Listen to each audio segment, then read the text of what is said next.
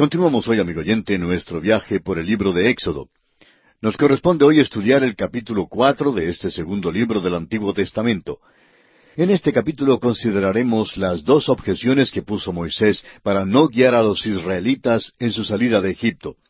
Estas dos objeciones fueron la incredulidad de Israel y su falta de elocuencia. Consideraremos también la respuesta de Dios a las objeciones de Moisés con dos señales. Estas dos señales fueron una vara usada por la mano poderosa de Dios para hacer milagros, y segundo, la mano leprosa de Moisés, un tipo de pecado, limpiada por Dios para mostrar su poder a aquellos que se entregan a Él. Veremos también en este capítulo que Aarón llega a ser el vocero de Moisés. Moisés regresa a Egipto y anuncia a los ancianos de Israel el plan de Dios para su liberación. Este capítulo nos cuenta del regreso de Moisés a Egipto y la manera maravillosa en que Dios trató sus dudas. Moisés tenía muchas preguntas y muchos obstáculos para vencer, pero Dios tenía una respuesta para cada objeción de Moisés. Consideremos en primer lugar las objeciones de Moisés para llegar a ser el libertador de Israel. Moisés tenía varias razones por las cuales sentía que no era el hombre adecuado para la tarea que Dios quería que hiciera. Leamos los primeros dos versículos de este capítulo cuatro de Éxodo. Entonces Moisés respondió diciendo, He aquí que ellos no me creerán ni oirán mi voz, porque dirán, No te ha aparecido Jehová. Y Jehová dijo, ¿Qué es eso que tienes en tu mano? Y él respondió, Una vara. En los días venideros, Moisés utilizaría la vara en muchas maneras diferentes. Llegaría a ser su símbolo de autoridad y un testimonio a Israel y a Egipto de la presencia de Dios con Moisés. También le serviría como una fuente de fuerza a Moisés mismo. El versículo tres de Éxodo cuatro nos dice, Él le dijo, échala en tierra. Y él la echó en tierra, y se hizo una culebra. Y Moisés huía de ella. Cuando Moisés echó en tierra la vara, ésta se convirtió en un monstruo vicioso. Note usted que no hay poder en la vara misma, porque es simplemente un instrumento que puede ser usado por Satanás tanto como por Dios. Para un ejemplo, comparemos la vara con un peso. El peso puede ser usado para ayudar a pagar un asesinato o una prostitución, licor, etc. En otras palabras, aquel peso, aquel dinero, puede llegar a ser una culebra. Solo cuando aquel peso o vara es puesto en la mano de un hombre de Dios, un hombre movido por el poder de Dios, solo entonces podrá ser usado para Dios. Esta es una lección importante que Dios está enseñando en este pasaje. Leamos ahora el versículo cuatro.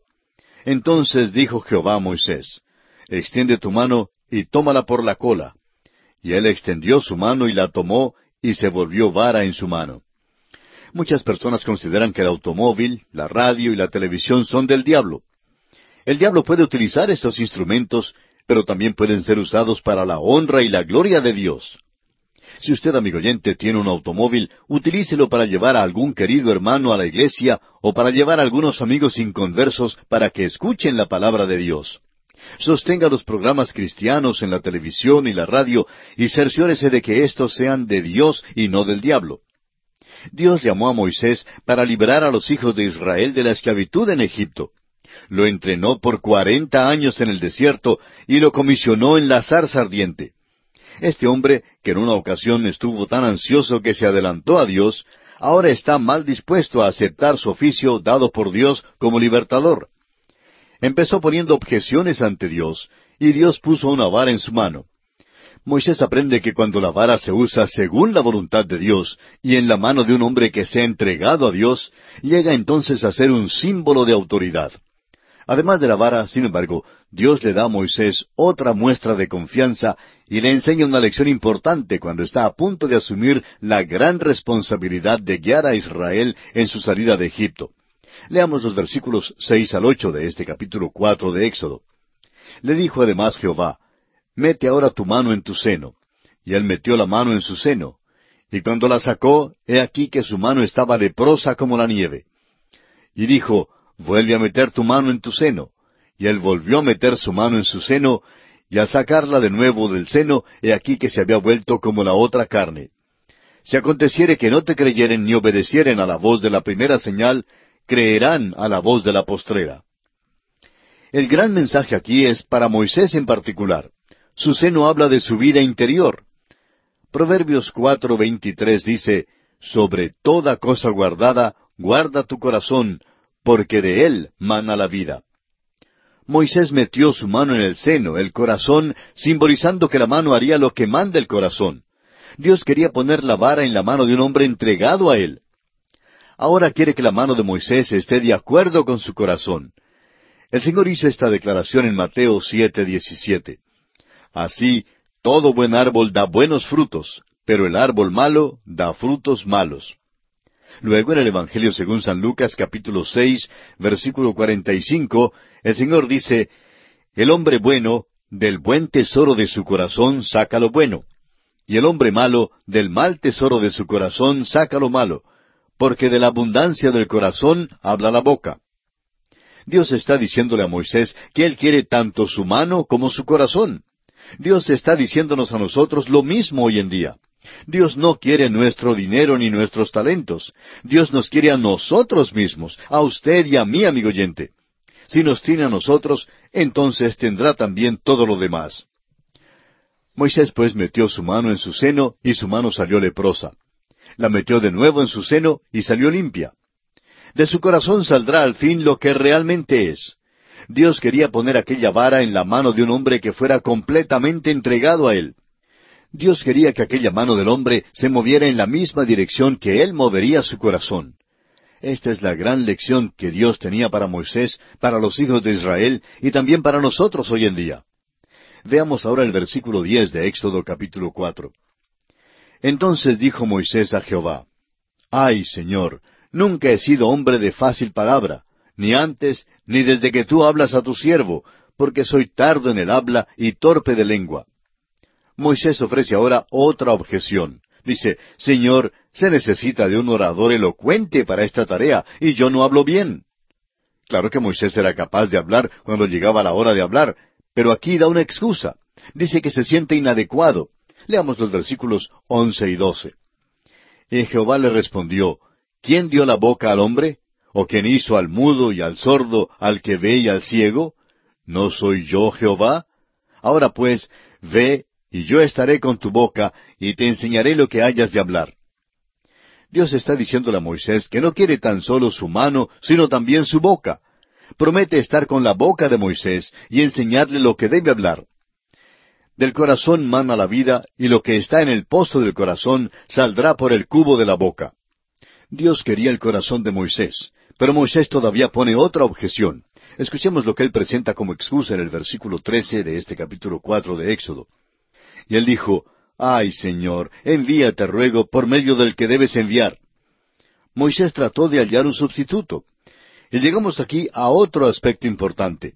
Aarón llega a ser el vocero de Moisés. Leamos los versículos catorce al dieciséis de este capítulo cuatro. Entonces Jehová se enojó contra Moisés y dijo, ¿No conozco yo a tu hermano Aarón, levita, y que él habla bien? Y he aquí que él saldrá a recibirte, y al verte se alegrará en su corazón. Tú hablarás a él y pondrás en su boca las palabras, y yo estaré con tu boca y con la suya, y os enseñaré lo que hayáis de hacer. Y él hablará por ti al pueblo. Él te será a ti en lugar de boca, y tú serás para él en lugar de Dios. Moisés se equivocó mucho al pedir a Dios un vocero. Dios lo permitió, pero no quería una comandancia dividida. Usted notará que esto causó serios problemas a los hijos de Israel al viajar a través del desierto. Aarón se ocupó en hacer un becerro de fundición para la adoración de Israel mientras que Moisés estaba en el monte de Sinaí. Esta fue una equivocación terrible de parte de Aarón y fue resultado de una comandancia dividida. Otros problemas se dejan ver en el libro de números. Dios no necesitaba a Aarón para la tarea de librar a los hijos de Israel, solo necesitaba a Moisés. Moisés estaba mal dispuesto a confiar en Dios en todo. Y entonces Dios tuvo que enviar otro hombre con él. Amigo oyente, nosotros necesitamos reconocer nuestra debilidad, pero cuando Dios nos llama a hacer un trabajo, debemos responder con confianza. Dios nos capacita para hacer la tarea que Él nos llama a hacer. Leamos ahora los versículos 17 al 18 de Éxodo capítulo 4. Y tomarás en tu mano esta vara con la cual harás las señales. Así se fue Moisés, y volviendo a su suegro Jetro le dijo, Iré ahora y volveré a mis hermanos que están en Egipto para ver si aún viven. Y Jetro dijo a Moisés, Ve en paz. En el versículo 19 Dios da buenas noticias en cuanto a sus enemigos en Egipto. Dijo también Jehová a Moisés en Madián, Ve y vuélvete a Egipto, porque han muerto todos los que procuraban tu muerte. Notamos aquí que hay un nuevo faraón en Egipto. El padre egipcio de Moisés, por adopción, ya ha muerto, y Moisés puede ahora volver sin peligro a Egipto. En los versículos veinte y veintiuno de Éxodo capítulo cuatro, vemos a Moisés emprendiendo el viaje de regreso a Egipto. Leamos. Entonces Moisés tomó su mujer y sus hijos, y los puso sobre un asno, y volvió a tierra de Egipto. Tomó también Moisés la vara de Dios en su mano. Y dijo Jehová a Moisés, cuando hayas vuelto a Egipto, mira que hagas delante de Faraón todas las maravillas que he puesto en tu mano, pero yo endureceré su corazón, de modo que no dejará ir al pueblo. El hecho de que Dios dice que Él endurecerá el corazón de Faraón siempre ha presentado un problema. Este problema surge de nuevo cuando consideremos las plagas y lo estudiaremos en más detalles. Estamos seguros de que llegaremos a una solución satisfactoria. Los versículos 22 y 23 de este capítulo 4 dicen, Y dirás a Faraón, Jehová ha dicho así, Israel es mi hijo, mi primogénito. Ya te he dicho que dejes ir a mi hijo para que me sirva, mas no has querido dejarlo ir. He aquí yo voy a matar a tu hijo, tu primogénito. Dios era muy clemente en sus tratos con Faraón y con los egipcios. Le dijo a Faraón en el principio de la contienda, o dejas ir a mi hijo Israel, o mataré a tu hijo, tu primogénito. Dios envió muchas plagas antes de dar muerte al hijo primogénito de Faraón, dándole tiempo amplio para que reconociera al Dios verdadero y dejara salir a Israel. Pero Faraón no aprovechó la oportunidad.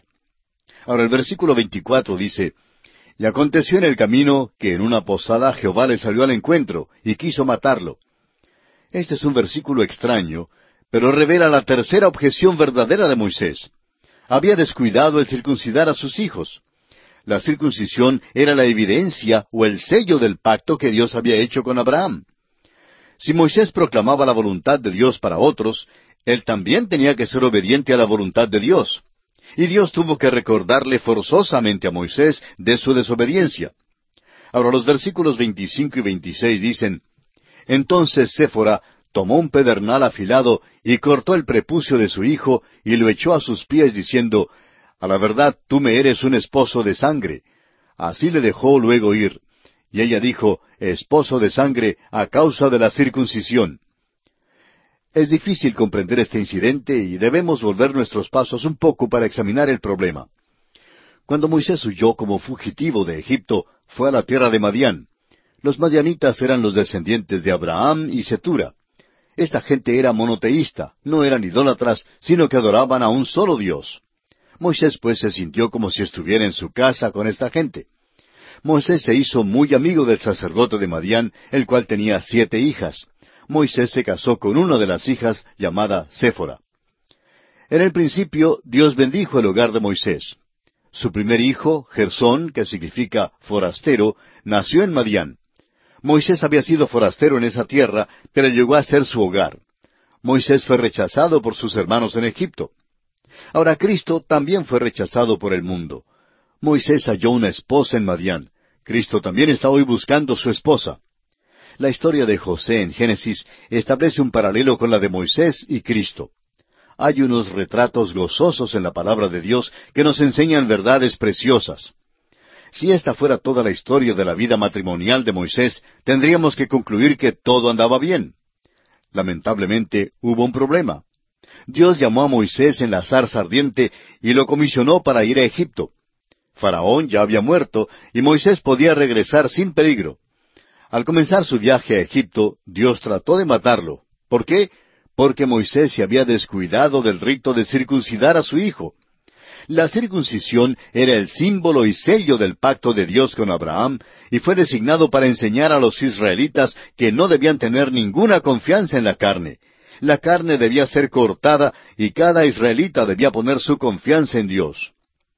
Génesis 15:6, Salmo 106:31, Romanos 4:3 y Gálatas 3:6 nos dicen que Abraham creyó a Dios y que su fe le fue contada por justicia. Isaac y Jacob siguieron el ejemplo de Abraham. Eran israelitas por nacimiento, pero la circuncisión era el símbolo en esto. Era un hecho de fe que ellos cumplieran aquel rito. El apóstol Juan nos dice en su Evangelio capítulo uno versículo doce, Mas a todos los que le recibieron, a los que creen en su nombre, les dio potestad de ser hechos hijos de Dios. La circuncisión era la evidencia de que un hombre era el hijo de Abraham. Era una evidencia de su fe. Al parecer, Séfora había resistido la ordenanza de circuncisión y Moisés había descuidado este rito. Quizá Moisés no pensó que este hecho fuera tan importante, o quizá su esposa creyera que era una cosa tonta y sangrienta. Como quiera que haya sido, Moisés no quería precipitar un desacuerdo marital.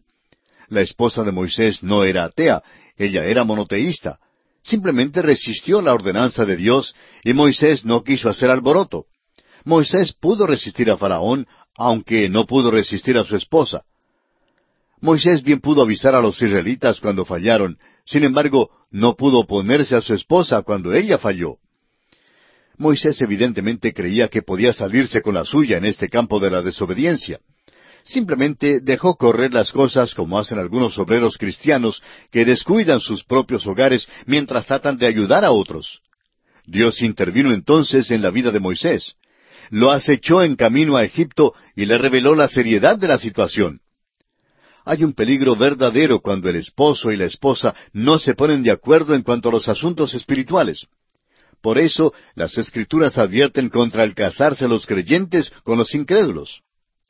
Séfora cumplió el rito de la circuncisión de su hijo y creemos que así salvó la vida de Moisés. Fue un hecho de fe por parte de ella. Reclamó la promesa del pacto con Abraham, la redención de sangre sin ninguna confianza en la carne. Después de la circuncisión de su hijo, Moisés siguió solo a Egipto y los demás de su familia se quedaron en Madián. Más tarde, Jetro, el suegro de Moisés, llevó a Séfora hasta donde estaba Moisés y fueron entonces reconciliados. Leamos los versículos 27 al 31 de este capítulo 4 de Éxodo. Y Jehová dijo a Aarón, Ve a recibir a Moisés al desierto. Y él fue y lo encontró en el monte de Dios y le besó. Entonces contó Moisés a Aarón todas las palabras de Jehová que le enviaba y todas las señales que le había dado, y fueron Moisés y Aarón, y reunieron a todos los ancianos de los hijos de Israel. Y habló a Aarón acerca de todas las cosas que Jehová había dicho a Moisés, e hizo las señales delante de los ojos del pueblo. Y el pueblo creyó, y oyendo que Jehová había visitado a los hijos de Israel y que había visto su aflicción, se inclinaron y adoraron. Por fin los hijos de Israel deciden allegarse a Dios en fe. Y será precisamente sobre esta base de la fe que Dios les sacará de la tierra de Egipto y los conducirá a la tierra que les ha preparado. Y así concluye nuestro estudio de este capítulo cuatro de Éxodo. En nuestro próximo programa comenzaremos a estudiar el capítulo cinco.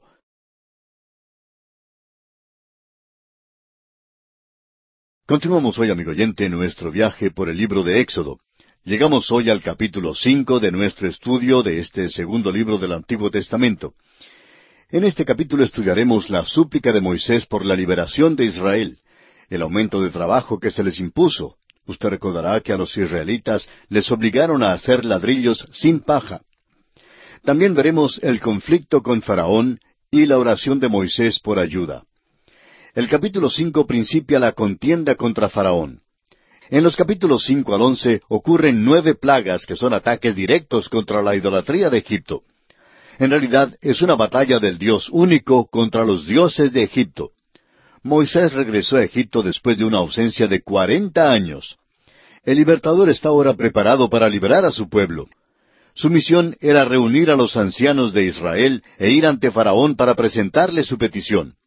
Faraón rehusó dejar ir a Israel y esto abrió el conflicto entre Dios y los dioses de Egipto. Las plagas no fueron mera casualidad. Dios no envió la plaga de ranas para luego preguntarse, ¿cuál calamidad debo enviar ahora? Probablemente nunca jamás ha habido algo que fuera tan organizado y significativo como el envío de estas plagas. Fueron dirigidas en una forma definitiva contra la idolatría de Egipto. Faraón hizo la pregunta, ¿quién es Jehová? No lo conozco y no tengo la intención de dejar salir a su pueblo. Dios pues se le presentó enviándole las plagas a la tierra de Egipto. En Éxodo capítulo siete versículo cinco, el Señor expresa con toda claridad lo que tiene presente. Dice él, Y sabrán los egipcios que yo soy Jehová, cuando extienda mi mano sobre Egipto y saque a los hijos de Israel de en medio de ellos. Dios usó las plagas para librar a su pueblo y para dejar saber a los egipcios quién era Él. Cada plaga fue asestada contra un Dios distinto de Egipto. Había miles de templos, millones de ídolos y alrededor de tres mil dioses en Egipto. Todo eso excedería lo que tenemos en nuestros países hoy en día. Había poder en la religión de Egipto. Los egipcios no eran tontos. Que nosotros tengamos nuestros radios transistores y receptores de televisión no significa en sí que seamos superiores a ellos. Todo el conocimiento nuestro es basado sobre aquello que ha sido transmitido por los siglos. Hemos estado edificando sobre el conocimiento que nos ha llegado del pasado. El apóstol Pablo en su segunda carta a Timoteo capítulo tres versículo ocho nos habla acerca del poder en las religiones egipcias cuando dice y de la manera que Janes y Jambres resistieron a Moisés, así también éstos resisten a la verdad, hombres corruptos de entendimiento, réprobos en cuanto a la fe. El poder de la religión egipcia era satánico, y Satanás concede poder a aquellos que le adoran. Dios lanzó sus palabras contra la idolatría de Egipto, contra Faraón y contra Satanás. Fue una batalla de los dioses. Éxodo capítulo 12 versículo 12 lo confirma. Dice allí, Pues yo pasaré aquella noche por la tierra de Egipto y heriré a todo primogénito en la tierra de Egipto, así de los hombres como de las bestias, y ejecutaré mis juicios en todos los dioses de Egipto. Yo, Jehová. Dios demostró que los dioses de Egipto eran falsos y reveló a los israelitas que él tenía habilidad para liberarlos. Los israelitas habían nacido en los ladrillales, rodeados de la idolatría, y Dios tuvo que mostrarles que Él era superior. Un bosquejo breve de cada plaga puede ser útil aquí para que veamos que había un diseño y propósito definido en cada una. Cuando Moisés primero se paró delante de Faraón, su vara se convirtió en culebra. Los sabios de Egipto hicieron el mismo milagro. Esto revela que Satanás tiene poderes definidos. Después de esta demostración, Dios envió las diez plagas. En la primera plaga, el agua se convierte en sangre. Esto lo podemos hallar en Éxodo capítulo siete, versículos diez al veinticinco. La fertilidad de la tierra de Egipto dependía del desbordamiento del río Nilo para traerles tanto los fertilizantes como el agua. Los ritos paganos se celebraban cada primavera cuando el río traía vida de la muerte. El río era uno de los más grandes dioses y era considerado santo. Pero cuando el agua se cambió en sangre, trajo la muerte en vez de la vida. Los hechiceros de Egipto también imitaron esta plaga con sus encantamientos. En segundo lugar, tenemos la plaga de las ranas. Verificamos esta plaga en Éxodo ocho, versículos uno al quince. Los egipcios adoraban casi todo animal imaginable. La rana fea, fría y de cuero mucoso también era un dios. Adoraban a una diosa que tenía cabeza de rana. Se consideraba una ofensa matar la rana sagrada. Ahora, si usted las encontraba dentro de su casa, en las camas, en la comida y bajo los pies en todas partes, como las encontraron los egipcios, pues es muy posible que cambiara de opinión en cuanto a no matarlas. Esta plaga fue tan mala que Faraón cambió de opinión provisionalmente en cuanto a dejar ir a los hijos de Israel para ofrecer sacrificio a su Dios. Cuando las ranas fueron muertas, sin embargo, endureció su corazón de nuevo y no dejó ir a Israel. Los sabios también duplicaron esta plaga, lo cual puede indicar que su éxito hasta el momento se había logrado por medio de alguna trampa de prestidigitación o por algún invento mágico. En tercer lugar, tenemos la plaga de piojos. Referencia a esta plaga la encontramos en Éxodo capítulo ocho versículos dieciséis al veinte. Aunque no puede determinarse a cuál insecto se refiere esta palabra traducida como piojo, los insectos aparecieron en números increíbles del polvo en los charcos que se secaron después que el río Nilo retrocedió. Los egipcios adoraban al Dios de la tierra, y esta plaga se levantó del polvo de la tierra. Faraón no pidió que esta plaga fuera quitada, y los hechiceros egipcios no pudieron reproducir esta pestilencia. parece que reconocieron que el que trajo esta plaga era supremo sobre todos los dioses de Egipto. En cuarto lugar, encontramos la plaga de las moscas. Éxodo 8, 20 al 32 la refiere. Hay quienes creen que la multitud de moscas realmente era masas del escarabajo sagrado, emblema del sol. El escarabajo se encuentra en las tumbas egipcias y era su símbolo de la vida eterna. Estos escarabajos eran sagrados y dedicados a Ra, el dios del sol. Esta plaga fue tan severa que Faraón prometió a Israel su libertad limitada para sacrificar a Jehová en la tierra de Egipto. En quinto lugar, encontramos la plaga del ganado. Éxodo nueve, versículos uno al siete, lo afirma. Esta plaga era una enfermedad muy grave y contagiosa que afectó principalmente al ganado. Los egipcios adoraban a todo el reino animal, especialmente al toro negro. Es algo ridículo cuando uno se da cuenta que esta plaga causó que los egipcios adoraran a una vaca enferma. No me diga que no hay humor en la Biblia. Ahora, en sexto lugar, encontramos la plaga de las úlceras. Esta plaga aparece en Éxodo capítulo nueve versículos ocho al diecisiete. La plaga anterior afectó los cuerpos de los animales, y ahora esta plaga de úlceras afectó a los cuerpos de los propios egipcios. La plaga era muy dolorosa, pero no fatal. Los hechiceros egipcios no pudieron duplicar esta pestilencia y ellos mismos estaban afligidos tanto como sus compatriotas. En séptimo lugar tenemos la plaga de granizo. Esta plaga es referida en Éxodo capítulo nueve versículos dieciocho al treinta y cinco. Dios empieza a demostrar su poder con la plaga del granizo. Lanzó su ataque contra el Dios del aire o atmósfera. Esta plaga es otro paso adelante para demostrar quién es Dios por primera vez, Faraón confiesa su pecado. En octavo lugar está la plaga de las langostas. Éxodo capítulo diez versículos uno al veinte lo menciona. Por primera vez los siervos de Faraón trataron de persuadirlo para que hiciera algún arreglo con Moisés. Una multitud de langostas significaba que la cosecha estaba bajo maldición.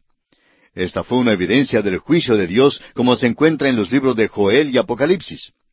El arrepentimiento de Faraón fue el más grande que había presentado hasta este momento, pero no pasó mucho tiempo antes de que cambiara de parecer, y endureció una vez más su corazón y no dejó ir a Israel.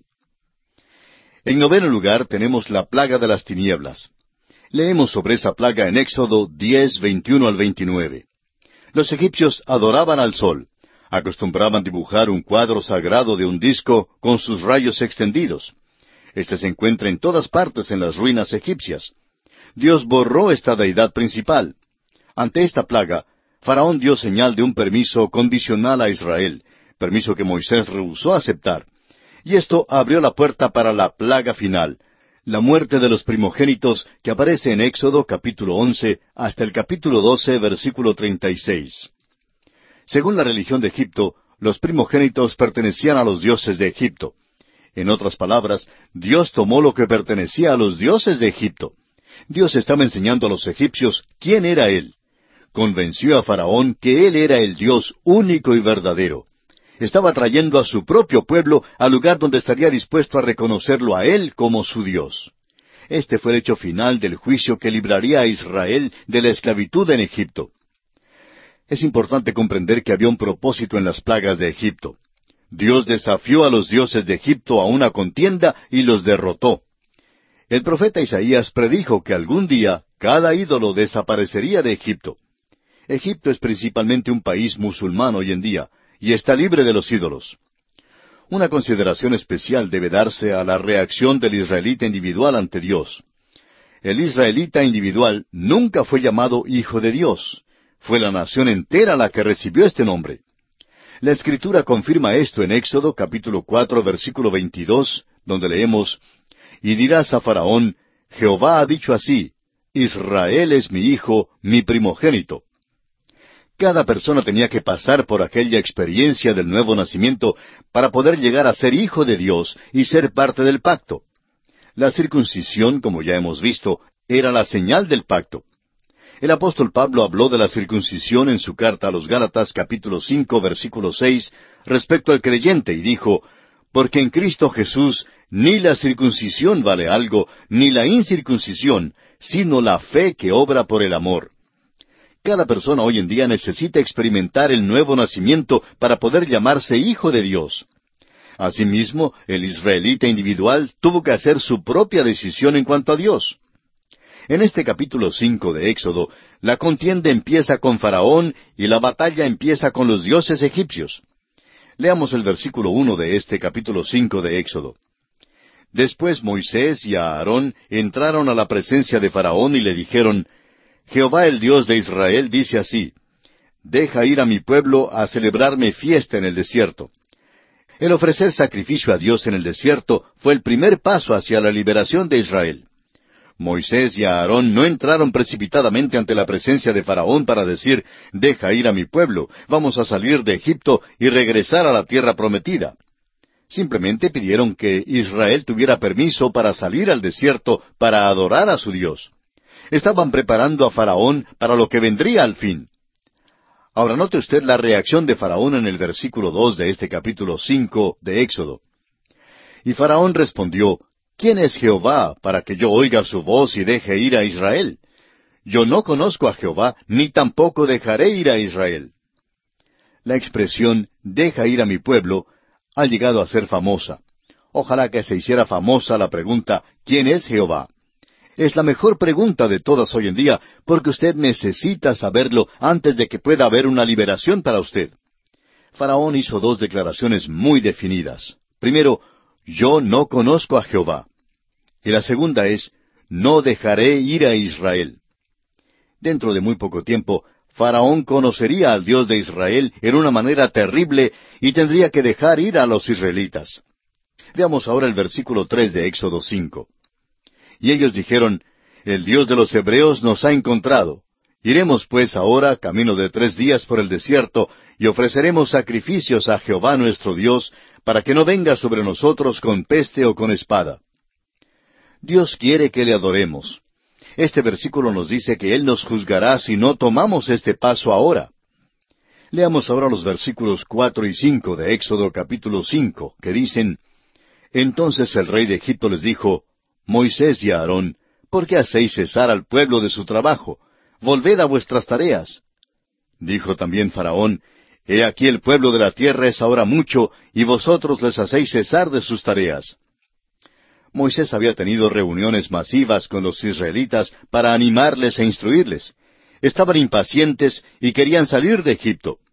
Faraón vio el problema que esto ocasionó y su contestación fue de enviarlos de nuevo a los ladrillales.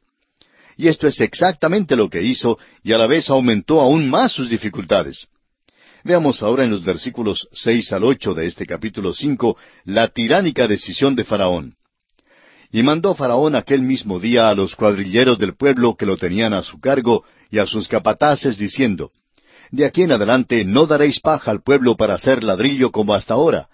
Vayan ellos y recojan por sí mismos la paja y les impondréis la misma tarea de ladrillo que hacían antes, y no les disminuiréis nada, porque están ociosos, por eso levantan la voz diciendo, Vamos y ofrezcamos sacrificios a nuestro Dios. Faraón creyó que Israel estaba pidiendo unas vacaciones. Razonó que si querían tomar unos días libres era porque no estaban trabajando lo suficiente. Resolvió entonces no darles más paja, sino que fueran ellos mismos a buscarla, y les obligó a producir el mismo número de ladrillos que antes producían. Sus tareas diarias aumentaron y les fue muy difícil. Servían entonces con rigor. Leamos los versículos quince al veintiuno de Éxodo cinco. Y los capataces de los hijos de Israel vinieron a Faraón y se quejaron a él, diciendo, ¿Por qué lo haces así con tus siervos? No se da paja a tus siervos, y con todo nos dicen, haced el ladrillo. Y aquí tus siervos son azotados, y el pueblo tuyo es el culpable. Y él respondió, Estáis ociosos, sí, ociosos, y por eso decís, vamos y ofrezcamos sacrificios a Jehová. Id pues ahora y trabajad, no se os dará paja, y habéis de entregar la misma tarea de ladrillo. Entonces los capataces de los hijos de Israel se vieron en aflicción al decírseles, no se disminuirá nada de vuestro ladrillo de la tarea de cada día. Y encontrando a Moisés y a Aarón, que estaban a la vista de ellos cuando salían de la presencia de Faraón, les dijeron, Mire Jehová sobre vosotros y juzgue, pues nos habéis hecho abominables delante de Faraón y de sus siervos, poniéndoles la espada en la mano para que nos maten. Los hijos de Israel culparon a Moisés y a Aarón por el aumento de sus cargas. Los acusaron a ambos de impedir en vez de ayudarles y de dar a Faraón una excusa para hacer su vida aún más insoportable. Y ahora veamos el último aspecto que se considera en este capítulo cinco de Éxodo, y es la oración de Moisés. Leamos los versículos 22 y 23. Entonces Moisés se volvió a Jehová y dijo, Señor, ¿por qué afliges a este pueblo? ¿Para qué me enviaste? Porque desde que yo vine a Faraón para hablarle en tu nombre, ha afligido a este pueblo, y tú no has librado a tu pueblo. ¿Es esta una oración de impaciencia y queja? Parece que sí, porque las cosas no andan así como Moisés anticipó que andarían. Había entregado las instrucciones de Dios a Faraón, y el rey simplemente hizo la vida más difícil para los hijos de Israel. Moisés no podía ver todo el cuadro, pero Dios estaba obrando así de una manera lenta y paciente para poder efectuar su plan. En el capítulo seis, Dios anima a Moisés y a los israelitas y renueva su promesa de librarlos. Dios tiene mucho que enseñar a Moisés y a los israelitas, a los egipcios y a Faraón mismo. Y en esta forma concluye el estudio del capítulo cinco del libro de Éxodo. Y entramos ahora al capítulo seis. En este capítulo seis consideraremos tres aspectos principales. En primer lugar, la contestación de Jehová a la oración de Moisés. En segundo lugar, una genealogía parcial de Israel. Y por último, la renovación de la comisión de Moisés. El capítulo seis es una continuación de la última parte del capítulo cinco. Dios está por enviar las plagas sobre Egipto. La batalla de los dioses está por comenzar. Ahora, ¿cuáles son los eventos que han conducido a este momento? Mirando hacia atrás, encontramos que lo primero que Moisés, Aarón y los ancianos de Israel hicieron fue pedir permiso a Faraón para ir camino de tres días al desierto para ofrecer sacrificio al Señor. La respuesta de Faraón fue no, porque según el relato bíblico no conocía a Jehová. Ahora, como respuesta, Faraón en cambio aumentó la carga sobre los israelitas. Los hijos de Israel se quejaron ante Moisés, quien a su vez se quejó ante el Señor. Dios quería asegurar a Moisés quién era él y cuál era su plan de acción. El Dios de Abraham, Isaac y Jacob había oído el gemido de los israelitas y los iba a librar. Dios quería que Moisés considerara la historia pasada de Israel para ver cómo era que Él los había guardado. Dios había demostrado vez tras vez su amor para con Israel y su deseo de ayudarlos. Dios había intervenido ya muchas veces a favor de los hijos de Israel. Estos pues son los aspectos que consideraremos en el capítulo seis y en nuestro próximo programa entraremos en más detalles en el estudio de este capítulo.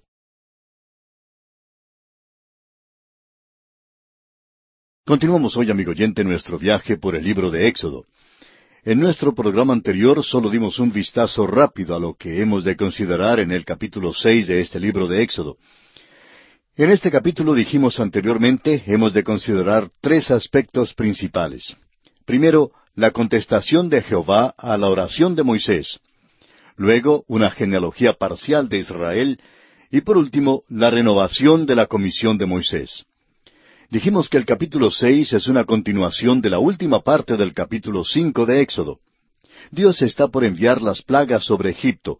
La batalla de los dioses está por comenzar. Ahora, ¿cuáles son los eventos que han conducido a este momento? Mirando hacia atrás encontramos que lo primero que Moisés, Aarón y los ancianos de Israel hicieron fue pedir permiso a Faraón para ir camino de tres días al desierto para ofrecer sacrificio al Señor. La respuesta de Faraón fue no, porque, según el relato bíblico, no conocía a Jehová. Como respuesta, Faraón en cambio aumentó la carga sobre los israelitas. Los hijos de Israel, por su parte, se quejaron ante Moisés, quien a su vez presentó su queja al Señor. Dios quería demostrar a Moisés quién era él y cuál era su plan de acción. El Dios de Abraham, Isaac y Jacob había oído el gemido de los israelitas y los iba a librar. Pero Dios quería que Moisés considerara la historia pasada de Israel para ver cómo era que Él los había guardado. Dios había demostrado vez tras vez su amor para con Israel y su deseo de ayudarlo. Dios había intervenido ya muchas veces por los hijos de Israel. También Dios hoy en día interviene en nuestras vidas. Yo sé que Él ha intervenido en mi vida, por ejemplo. Quizá usted, amigo oyente, no esté seguro de si Dios está obrando en su vida. El apóstol Pablo en su carta a los Filipenses capítulo uno versículo seis dice, Estando persuadido de esto, que el que comenzó en vosotros la buena obra, la perfeccionará hasta el día de Jesucristo. Amigo oyente, Dios conoce nuestras necesidades hoy en día, conoce nuestra condición desesperada. Él puede ayudar y desea ayudarnos, así como ayudó a Israel en Egipto. Consideremos entonces el primer aspecto en este capítulo, o sea, la contestación de Jehová a la oración de Moisés. Jehová, el que existe por sí mismo, habla a Moisés para animarle y para darle esperanza y confianza. Leamos el versículo uno de este capítulo seis de Éxodo que estamos estudiando. Jehová respondió a Moisés, Ahora verás lo que yo haré a Faraón, porque con mano fuerte los dejará ir y con mano fuerte los echará de su tierra. Jehová le dice a Moisés que Él es Jehová. Jehová no necesita hacer ninguna preparación para el futuro. Él existe por sí mismo y no necesita reservas. Dios no depende de ninguna cosa en su creación, no se apoya en nada, más bien toda la creación se apoya en Él para su sostén. Dios quería que Moisés aprendiera también a apoyarse en Él. Leamos los versículos dos al cinco de Éxodo capítulo seis. Habló todavía Dios a Moisés y le dijo, Yo soy Jehová. Y aparecía a Abraham, a Isaac y a Jacob como Dios omnipotente, mas en mi nombre Jehová no me di a conocer a ellos. También establecí mi pacto con ellos de darles la tierra de Canaán, la tierra en que fueron forasteros y en la cual habitaron. Asimismo, yo he oído el gemido de los hijos de Israel, a quienes hacen servir los egipcios, y me he acordado de mi pacto. Dios está diciéndole a Moisés que él había parecido a Abraham, a Isaac y a Jacob, pero no era conocido como Jehová. Dios como Jehová iba a redimir a su pueblo, a adoptarlo como suyo, a librarlo de la esclavitud y a guiarlo a la tierra prometida. Debido a todo esto, ellos conocerían a Dios como Jehová, una parte de su carácter que él no había revelado a Abraham, ni a Isaac, ni a Jacob. En los versículos seis hasta el ocho, Dios revela las siete promesas de la redención que él cumplirá, siete cosas que él dice, yo haré. Estos versículos pintan un retrato maravilloso para nosotros hoy en día, y en aquel día sirvieron de gran ánimo para Moisés. Dios anuncia quién es y lo que Él va a hacer. Nosotros tenemos un Salvador hoy que nos dice quién es y también lo que Él va a hacer. Él puede salvar perpetuamente a los que por Él se acercan a Dios. Leamos entonces los versículos seis al ocho de este capítulo seis de Éxodo. Por tanto dirás a los hijos de Israel, yo soy Jehová, y yo os sacaré de debajo de las tareas pesadas de Egipto, y os libraré de su servidumbre, y os redimiré con brazo extendido y con juicios grandes, y os tomaré por mi pueblo y seré vuestro Dios, y vosotros sabréis que yo soy Jehová vuestro Dios, que os sacó de debajo de las tareas pesadas de Egipto. Y os meteré en la tierra por la cual alcé mi mano jurando que la daría a Abraham, a Isaac y a Jacob, y yo os la daré por heredad yo Jehová. Leamos ahora cuáles son las siete promesas de la redención que Dios cumplirá. Primero, os sacaré de debajo de las cargas pesadas. En segundo lugar, os libraré de la servidumbre. En tercer lugar, os redimiré con brazo extendido. La cuarta promesa, os tomaré por mi pueblo.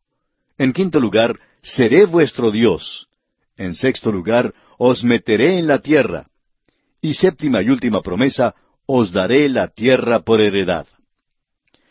Consideremos la primera promesa, os sacaré de debajo de las cargas pesadas. El corolario y paralelo a nuestra redención en Cristo se encuentran en estas declaraciones. Nosotros llevamos una carga de pecado hoy en día. Las cosas del mundo son una carga para el corazón. Tenemos un mandato de no amar al mundo. Dios nos puede librar de la carga del pecado por medio de la fe en Jesucristo. La segunda promesa es, os libraré de la servidumbre. Amigo oyente, Dios puede librarle a usted de la esclavitud del pecado.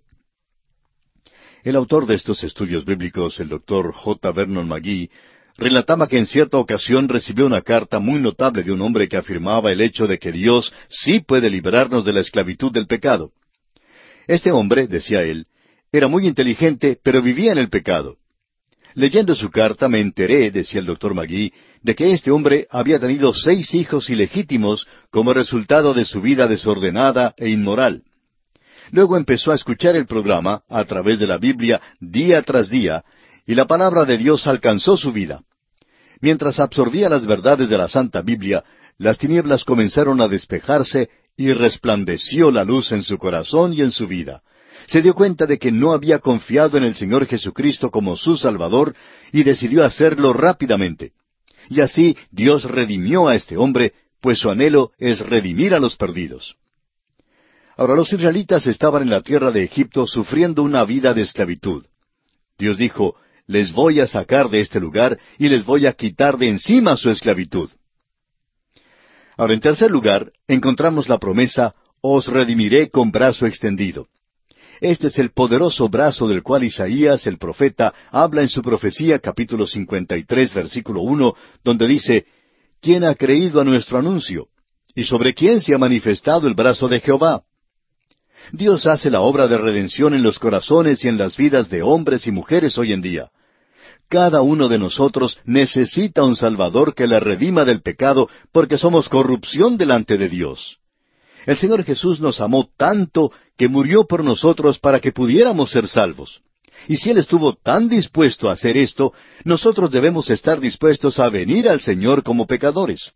Dios tiene un gran plan de salvación, pero los hombres deben venir a Él para recibirlo. Él lo redimirá a usted también con brazo extendido. Ahora la siguiente promesa es, os tomaré por mi pueblo. Dios nos ha sacado de la basura y del lodo del pecado y nos ha hecho sus hijos por medio de la fe en Cristo Jesús. Ahora nos dice, seré vuestro Dios. Dios no nos salva para luego dejarnos solos y abandonados. Quiere ser nuestro Dios. Si realmente usted es salvo, no seguirá viviendo como si Dios no existiera. Si usted ha confiado en Jesucristo como su Salvador, Él transformará su vida. Él llegará a ser su Dios y usted se inclinará ante Él y reconocerá quién es Él. Amigo oyente, Dios quiere redimirlo a usted. Quiere que usted conozca a Cristo como su Salvador y Señor. Él quiere que usted sepa que es salvo. Él quiere ser su Dios. Quiere que nosotros todos seamos su pueblo. Luego encontramos la promesa, seré vuestro Dios. Dios escogió a los creyentes en Cristo desde antes de la fundación del mundo, o sea, antes de la existencia del tiempo, en la eternidad pasada. El motivo por el cual nos ha escogido no se halla en los creyentes mismos, sino en el plan del único y sabio Dios. Él quería tener a un pueblo y quería ser su Dios. Dios escogió a Israel en el tiempo, pero escogió a la iglesia en la eternidad. Siendo Dios, perdonará y justificará y santificará por causa de su amor por los suyos, Dios mueve y obra a través de ellos para que sean lo que son por la gracia de Dios. Él no tiene que esforzarse para poder amar a los suyos a pesar de sus faltas. Dios ama a los suyos porque el amar es parte de su naturaleza. Amigo oyente, Él anhela ser nuestro Dios. La siguiente promesa es, os meteré en la tierra. Ahora la tierra es Canaán fue prometida por Dios a Abraham, a Isaac y a Jacob. Canaán no es un cuadro del cielo, es más bien un cuadro de la vida cristiana como los creyentes debemos vivirla. Canaán representa los lugares celestiales donde somos bendecidos con toda bendición espiritual. El creyente debe andar con la dignidad de su supremo llamamiento para tener el gozo perfecto de la bendición espiritual. Esto se logra por medio de la plenitud del Espíritu. Así lo expone el apóstol Pablo en su carta a los Efesios capítulo cuatro versículo uno. Yo pues, preso en el Señor, os ruego que andéis como es digno de la vocación con que fuisteis llamados. Y en el capítulo cinco versículo dieciocho de esta misma carta a los Efesios dice el apóstol, No os embriaguéis con vino en lo cual hay disolución, antes bien sed llenos del Espíritu. También hay una batalla y algunos conflictos que ganar. A veces los creyentes vivimos como si estuviéramos arruinados en el desierto del mundo y nunca entramos en las riquezas de su gracia y misericordia. Amigo oyente, ¿vive usted hoy en la vida, la luz y el amor de un Salvador viviente? La siguiente promesa que encontramos es, os la daré por heredad. El apóstol Pablo en el quinto capítulo de su epístola a los romanos aclara que hemos sido justificados por la fe y que tenemos paz para con Dios por medio del Señor Jesucristo. Tenemos acceso a Dios, tenemos gozo en medio de las dificultades. Nos ha dado el Espíritu Santo, el cual mora dentro de nosotros, y el amor de Dios ha sido verificado en nuestras vidas. Hemos sido librados de la ira venidera y somos salvos del período de la gran tribulación. ¿Qué clase de salvación tiene usted, amigo oyente? ¿Qué clase de salvación tiene usted que tanto habla de ella, pero que no ha transformado su vida ni lo ha redimido de algo? Estos versículos cuentan de nuestra herencia y dan un cuadro de nuestra salvación. Ahora leamos el versículo nueve de este capítulo seis de Éxodo. De esta manera habló Moisés a los hijos de Israel, pero ellos no escuchaban a Moisés a causa de la congoja de espíritu y de la dura servidumbre. Debemos compadecernos de los hijos de Israel en su tiempo de servidumbre así como éste. No les fue posible creer a Moisés porque él no había ayudado su causa, sino que simplemente había sido responsable del aumento de sus cargas y trabajos. Una vez más, Dios ordena a Moisés hablar con Faraón. Leamos los versículos diez al trece de Éxodo seis. Y habló Jehová a Moisés diciendo, Entra y habla a Faraón, rey de Egipto, que deje ir de su tierra a los hijos de Israel. Y respondió Moisés delante de Jehová, He aquí, los hijos de Israel no me escuchan. ¿Cómo pues me escuchará Faraón, siendo yo torpe de labios? Entonces Jehová habló a Moisés y a Aarón, y les dio mandamiento para los hijos de Israel, y para Faraón rey de Egipto, para que sacasen a los hijos de Israel de la tierra de Egipto. Los israelitas no aceptaron a Moisés, y tampoco Faraón lo aceptó. Dios entonces mandó a Moisés a que hablara de nuevo a Faraón. Pero Moisés está ahora mal dispuesto a ir. Sus ojos están mirando las circunstancias antes que a Dios mismo. Y llegamos ahora al segundo aspecto que vamos a considerar en este capítulo seis de Éxodo, y es una genealogía parcial de Israel. En medio de todas estas circunstancias y dificultades, llegamos a algo que ocurre que es muy extraño. Dios tiene cuidado de hacer una vez más una lista de las familias de Israel, un detalle importante en cuanto al Antiguo Testamento. Francamente, encontramos algo fastidioso leer todos estos nombres y casi nos producen sueño, pero son importantes y conmovedores a Dios. Y Él insiste en que se registren las genealogías. Dios quiere que sepamos algo acerca de quiénes estamos leyendo y quiénes son sus hijos. Dios se siente igual en cuanto a usted y a mí, amigo oyente. Él quiere que seamos sus hijos por la fe en Cristo Jesús. Leamos ahora los versículos catorce al dieciséis de este capítulo seis de Éxodo. Estos son los jefes de las familias de sus padres. Los hijos de Rubén, el primogénito de Israel, Anoc, Falú, Esrón y Carmi. Estas son las familias de Rubén. Los hijos de Simeón, Gemuel, Jamín, Oad, Jaquín, Soar y Saúl, hijo de una cananea. Estas son las familias de Simeón. Estos son los nombres de los hijos de Leví por sus linajes. Gersón, Coat y Merari. Y los años de la vida de Leví fueron ciento treinta y siete años. Gersón, Coat y Merari son los tres hijos de Leví. Son los hombres que llevaban el tabernáculo por el desierto. A propósito, el nombre Coat es bastante interesante. La palabra moneda viene del nombre Coat pero el judío ordinario de hoy no podría decirle a usted a cuál tribu pertenece. Sin embargo, el hacer una lista de estos nombres es importante porque con el tiempo conducen a Jesucristo. Leamos ahora los versículos 18 al 20 de este capítulo 6 de Éxodo. Y los hijos de Coat, Amram, Isar, Hebrón y Uziel. Y los años de la vida de Coat fueron ciento treinta y tres años. Y los hijos de Merari, Mali y Musi. Estas son las familias de Leví por sus linajes. Y Amram tomó por mujer a Jocabed su tía, la cual dio a luz a Aarón y a Moisés. Y los años de la vida de Amram fueron ciento treinta y siete años. En este pasaje se nombran los padres de Aarón y Moisés, Amram y su esposa Jocabed. Ha surgido la pregunta, ¿por qué no estaba en tanto peligro la vida de Aarón como la vida de Moisés cuando Faraón mandó a matar a todos los bebés hebreos? La respuesta es simplemente que Aarón era mayor que Moisés y el decreto de Faraón no lo afectó. No fue sino hasta cuando Faraón vio cuán rápido aumentaba el número de los israelitas que se decidió a emitir ese decreto. Y aquí vamos a detenernos por esta ocasión. Concluiremos con nuestro estudio del capítulo seis de Éxodo en nuestro próximo programa.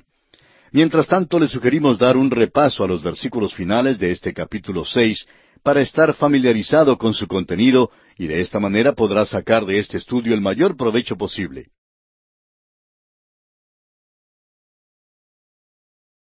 Continuamos hoy, amigo oyente, nuestro estudio de Éxodo, el segundo libro de la Biblia.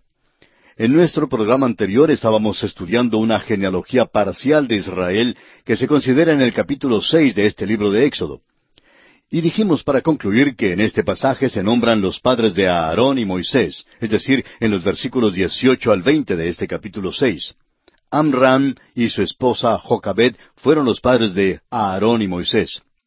Ahora dijimos que surgía la pregunta, ¿por qué no estaba en tanto peligro la vida de Aarón como la vida de Moisés cuando Faraón mandó a matar a todos los bebés hebreos?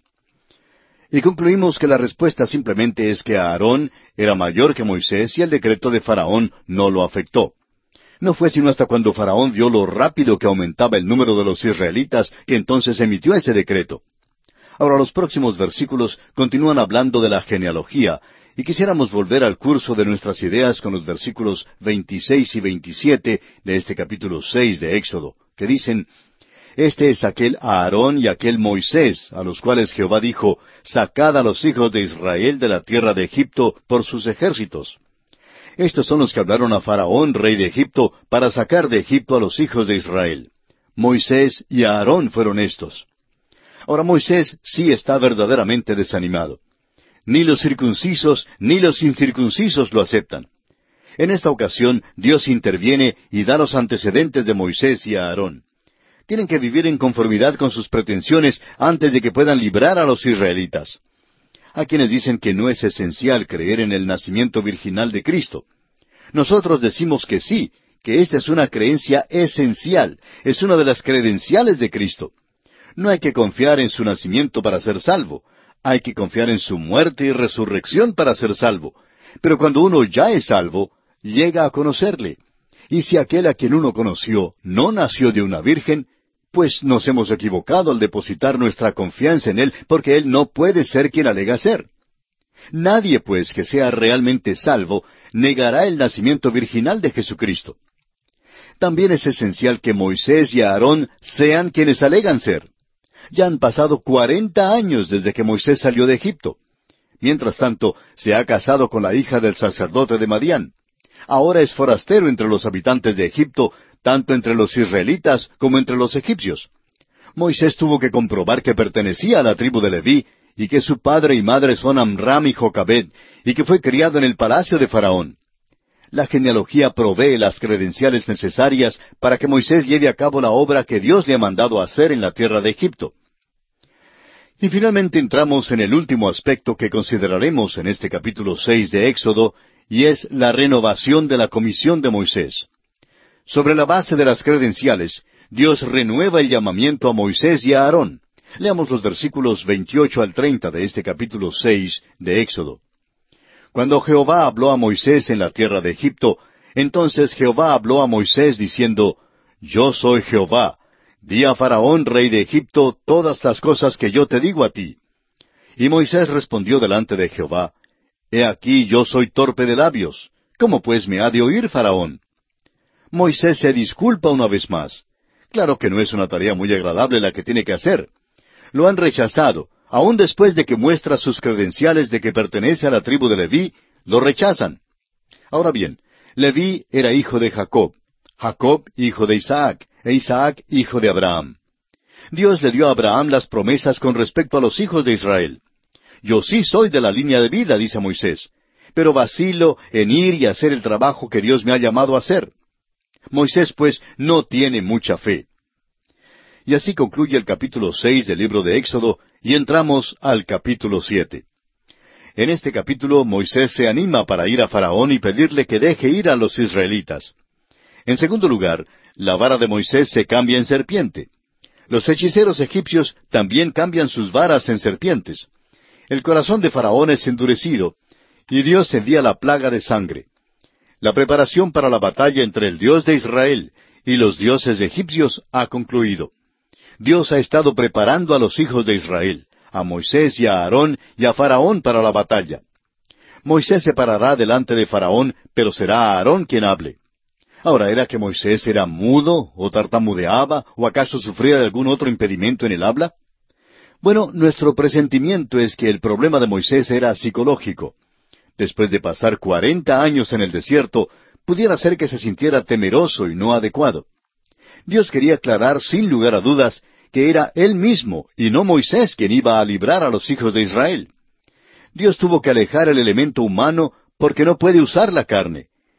El apóstol Pablo en su carta a los Romanos capítulo siete versículo dieciocho nos dice, Y yo sé que en mí, esto es, en mi carne, no mora el bien, porque el querer el bien está en mí, pero no el hacerlo. Es difícil para algunas personas creer que no hay bien en el hombre, porque les gustaría contar con ello más que con Dios, especialmente en un tiempo de necesidad urgente. Pero Dios no quiere utilizar la carne, no puede usarla y no la usará. Dios ha puesto a un lado la carne, y así es que Aarón es a quien le corresponde hablar por Moisés. Vamos ahora a continuar considerando la renovación de la comisión de Moisés, de la cual estábamos hablando hace un momento en el capítulo seis. Leamos para ello el versículo uno de este capítulo siete de Éxodo.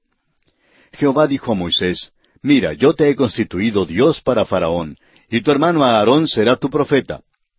Esta es una de las definiciones más excelentes que usted jamás encontrará de un profeta. Moisés iba a ser Dios para Faraón. Aarón iba a servir de vocero para Moisés. Aarón sería profeta. Un profeta es alguien que habla en nombre de Dios, alguien que tiene un mensaje de Dios para el pueblo. Un profeta es lo opuesto a un sacerdote. Viene de Dios y va al pueblo, pero un sacerdote representa al pueblo delante de Dios. Un sacerdote no debe hablar de parte de Dios y un profeta no debe representar al pueblo. Debe representar a Dios.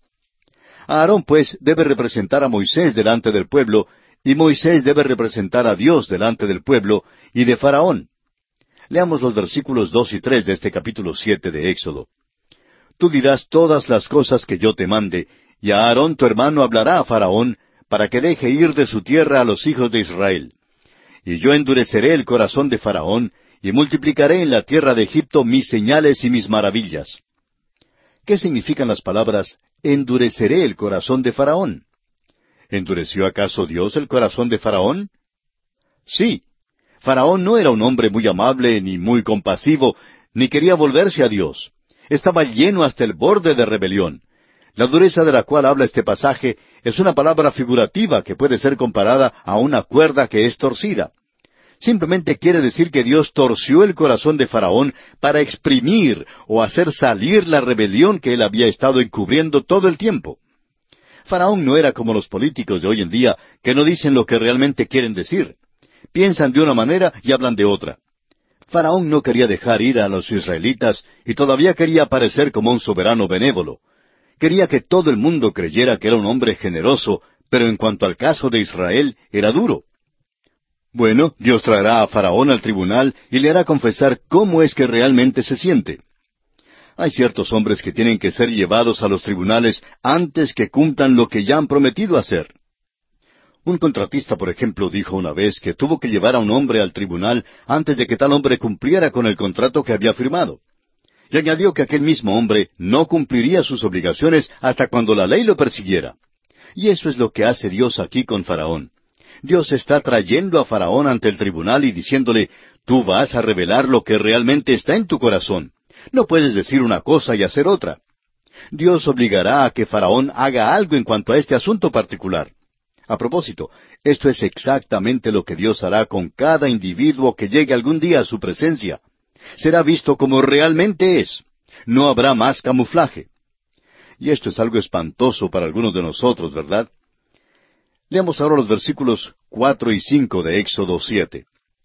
Y Faraón no os oirá, mas yo pondré mi mano sobre Egipto, y sacaré a mis ejércitos, mi pueblo, los hijos de Israel, de la tierra de Egipto, con grandes juicios y sabrán los egipcios que yo soy Jehová, cuando extienda mi mano sobre Egipto y saque a los hijos de Israel de en medio de ellos. En otras palabras, será manifestado lo que Faraón realmente es, y también se manifestará quién es el Señor Dios de Israel. Los egipcios sabrán acerca de Faraón y del Señor, y los israelitas lo habrán confirmado. Moisés y Aarón, por su parte, serán justificados. Ahora los versículos seis y siete dicen, E hizo Moisés y Aarón como Jehová les mandó, así lo hicieron. Era Moisés de edad de ochenta años, y Aarón de edad de ochenta y tres, cuando hablaron a Faraón.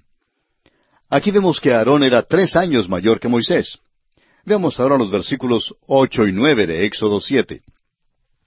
Habló Jehová a Moisés y a Aarón diciendo, Si Faraón os respondiere diciendo, Mostrad milagro, dirás a Aarón, Toma tu vara y échala delante de Faraón, para que se haga culebra. Faraón preguntará a Moisés y a Aarón, ¿dónde están sus credenciales? Han llegado delante de mí y me han hecho esta petición excesiva. Muéstrenme entonces su autoridad.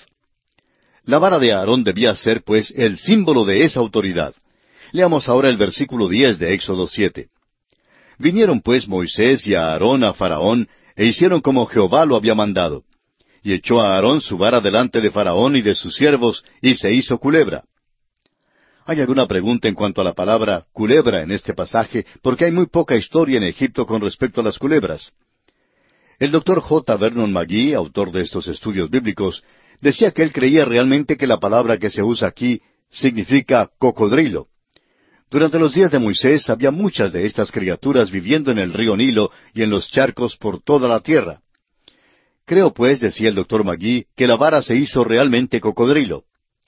Usted notará que al estudiar nosotros las plagas, Dios estaba tratando con toda la esfera de la zoología, es decir, los dioses de Egipto eran o animal, o ave, o insecto. Pablo escribió en cuanto a esto cuando dijo allá en su carta a los Romanos capítulo uno versículos veintidós y veintitrés profesando ser sabios, se hicieron necios, y cambiaron la gloria del Dios incorruptible en semejanza de imagen de hombre corruptible, de aves, de cuadrúpedos y de reptiles. Los egipcios lo simbolizaban todo. Tenían una idea abstracta y le dieron una forma concreta de alguna imagen. Tenían deidades que representaban cada esfera y función de la vida. No les faltaba nada. Cambiaron el monoteísmo en politeísmo como el señor Wallis Budge lo ha declarado, creían en la existencia de un gran Dios producido por sí mismo, existente en sí mismo, todopoderoso y eterno. Lamentablemente, creían que este ser era demasiado grande y poderoso para tener interés en los asuntos y destinos de algunos meros seres humanos.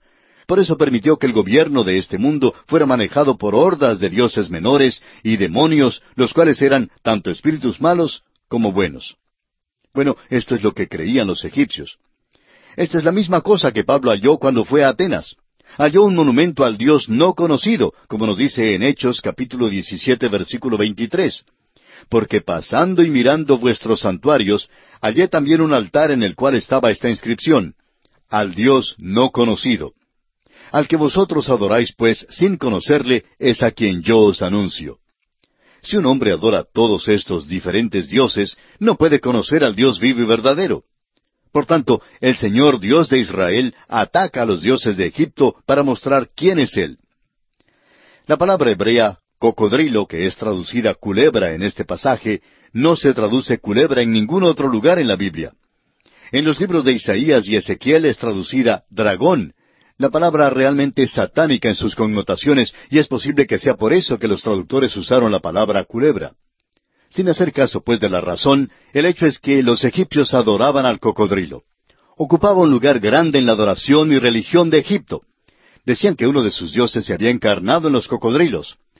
Otro de los dioses, que era el enemigo malo y perpetuo de todos los dioses solares, apareció en forma de un cocodrilo.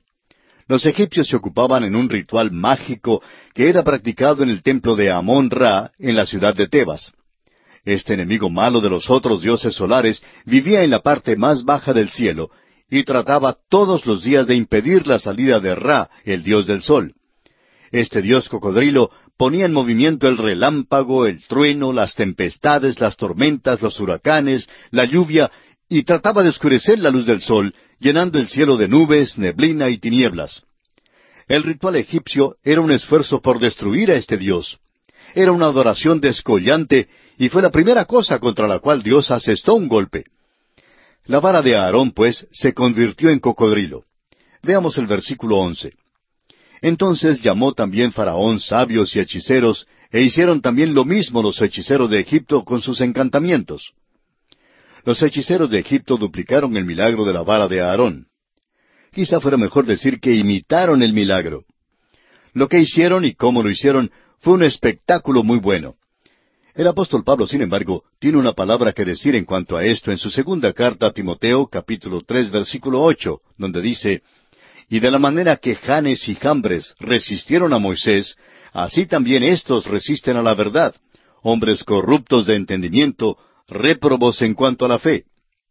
Estos hechiceros, pues, resistieron al Dios vivo y verdadero.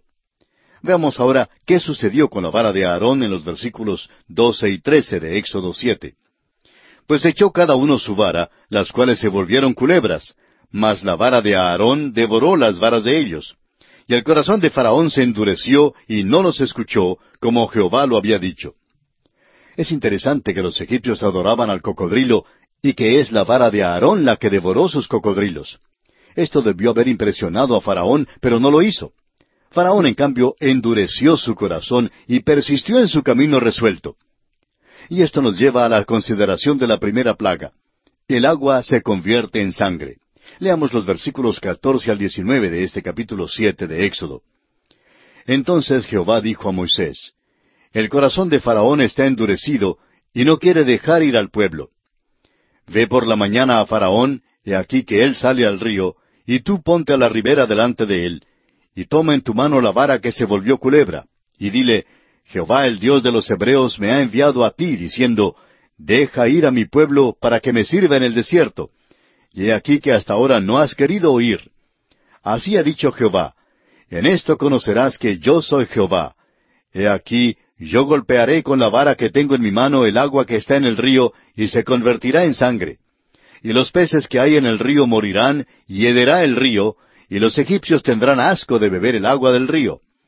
Y Jehová dijo a Moisés, Di a Aarón, Toma tu vara y extiende tu mano sobre las aguas de Egipto, sobre sus ríos, sobre sus arroyos, y sobre sus estanques, y sobre todos sus depósitos de aguas, para que se conviertan en sangre, y haya sangre por toda la región de Egipto, así en los vasos de madera como en los de piedra. Este es otro golpe asestado a la adoración en Egipto. El Nilo sagrado se convierte en sangre. Los egipcios pintaban al dios de este río como un hombre con senos de mujer, lo cual indicaba que este Dios tenía los poderes de fertilidad y alimento. El río Nilo era la sangre vital de Egipto, pero tenía que ser agua para poder ser su sangre vital. Ahora que el río se convirtió literalmente en sangre, llegó a ser la muerte para ellos. Lo que había sido una bendición en Egipto era ahora una maldición. El juicio de Dios había caído. Sigamos ahora con los versículos 22 al 25 de Éxodo capítulo 7. Y los hechiceros de Egipto hicieron lo mismo con sus encantamientos, y el corazón de Faraón se endureció y no los escuchó, como Jehová lo había dicho. Y Faraón se volvió y fue a su casa, y no dio atención tampoco a esto. Y en todo Egipto hicieron pozos alrededor del río para beber, porque no podían beber de las aguas del río, y se cumplieron siete días después que Jehová hirió el río. Esta plaga duró por siete días. Faraón no fue convencido de que esta fuera la mano de Dios, porque a sus hechiceros les fue posible hacer lo mismo, duplicar la plaga. Exactamente cómo lograron este hecho no se sabe, pero sabemos que Satanás tuvo mano en eso. Fue una manifestación del poder de Satanás, pero como veremos más tarde, él no fue vencedor en esta batalla. Y así concluye nuestro estudio del capítulo siete del libro de Éxodo. En nuestro próximo programa daremos comienzo al estudio del capítulo ocho de este libro.